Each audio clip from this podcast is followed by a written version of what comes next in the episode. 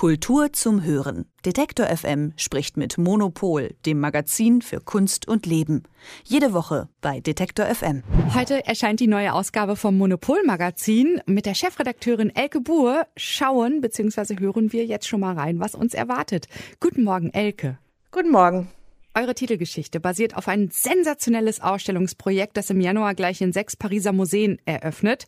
Es geht um den Jahrhundertdesigner Yves Saint Laurent und die Kunst. Der Yves, der mit der dicken Hornbrille, seinem Lebenshunger mit ausschweifenden Orgien, seiner großartigen Mode, seinem fragilen Charakter und seinem sehr, sehr guten Händchen für Kunst. Richtig? Ganz genau. Du hast es schon zusammengefasst. Du hättest die Titelgeschichte auch schreiben können. Na super.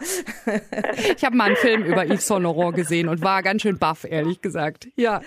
Ja, die, die Geschichte ist, ist faszinierend und äh, also allein die Lebensgeschichte ist ja faszinierend, aber was uns natürlich und natürlich jetzt auch diese Museen ähm, interessiert hat, also das ist schon, ist schon wirklich krass, weil das ist äh, der Louvre dabei, ist das Centre Pompidou dabei, also es sind wirklich die besten Museen von Paris und ähm, normalerweise, äh, also die Franzosen sind immer noch so ein bisschen Highbrow, also bis man mit, mit Mode in den Louvre kommt, muss wirklich schon was passieren und ähm, deswegen sind die, äh, die Veranstalter und Kuratorinnen, äh, die Kuratorin, mit der mein Kollege Sebastian Frenzel gesprochen hat, die war äh, selber total äh, äh, begeistert, dass das überhaupt klappt. Und ähm, also was die aber natürlich interessiert, ist ähm, die Verbindung zur Kunst. Und das kann man wirklich total schön sehen. Also man kann direkt Picasso-Entwürfe, das zeigen wir auch, also man kann direkt Picasso-Entwürfe parallel setzen äh, zu Modeentwürfen und man sieht, dass er wirklich sich davon äh, hat inspirieren lassen. Es gibt ein von Yves Saint Laurent das sogenannte Mondrian-Kleid, wo man äh, diese äh, Mondrian-grafischen äh, Strukturen ganz genau äh, sehen kann. Man kann es bei den Farben von den Impressionisten sehen, von Bonnard irgendwie.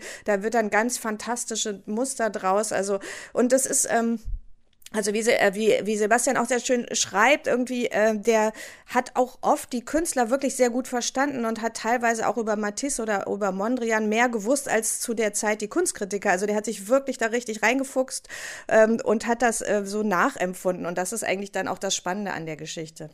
Und diese Kunstwerke, die da ausgestellt werden, dann in den wirklich in den großen, großen Museen, ähm, sind das alles Werke gewesen, die in seinem Besitz gewesen sind, Elke? Oder ist das jetzt eine blöde Frage? Äh, nein, nein, gar nicht. Also der hatte ja eine riesige Sammlung, die ist äh, allerdings äh, zum Teil versteigert worden. Also äh, da, es geht da jetzt eher darum, dass die, ähm, dass die Museen aus ihrer Sammlung dann Werke da ähm, kombiniert haben. Das heißt, die haben irgendwie geschaut oder die haben es auch zusammengeliehen. Also die, natürlich, wenn es so direkte Zitate gibt, dann bemüht man sich, das Werk zu bekommen.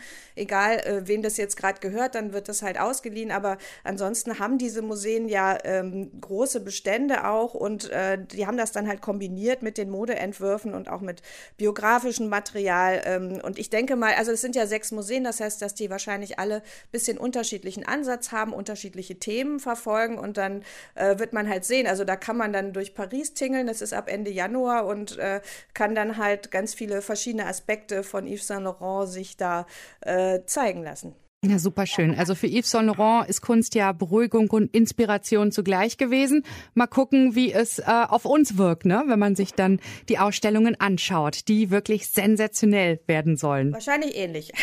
Ja, da ist schon mal die Vorfreude da. Also Ende Januar nächsten Jahres startet das. Und dann lass uns doch gemeinsam mal auf das Kunstjahr 2022 schauen. Das habt ihr natürlich auch thematisiert in der Ausgabe, die heute rauskommt vom Monopol Magazin. Was erwartet uns denn da? Also äh, das nächste Kunstjahr wird auf jeden Fall krass. Äh, also es ist einfach wahnsinnig viel, dadurch, dass ja auch viel verschoben wurde. Also zum Beispiel ist wieder die Documenta und die Venedig Biennale, welches aus unserer Perspektive, jetzt aus europäischer Perspektive, die beiden wichtigsten Kunstereignisse sind, sind wieder in einem Jahr. Und ähm, das war vor, äh, vor ein paar Jahren schon mal so. Damals sprach man immer vom Super Kunstjahr. Davon sprechen wir in diesem Jahr jetzt nicht unbedingt, weil man immer denkt, oh Gott, vielleicht macht uns ja Corona sowieso noch einen, äh, einen Strich durch die Rechnung und man hat eh nicht so das Gefühl, dass man jetzt so von so Superjahren spricht. Aber eigentlich ist es so. Ähm, und ähm, diesmal fängt die Venedig Biennale aber schon im April an. Also für alle, die noch nicht gebucht haben, muss man sich schon mal vorbereiten.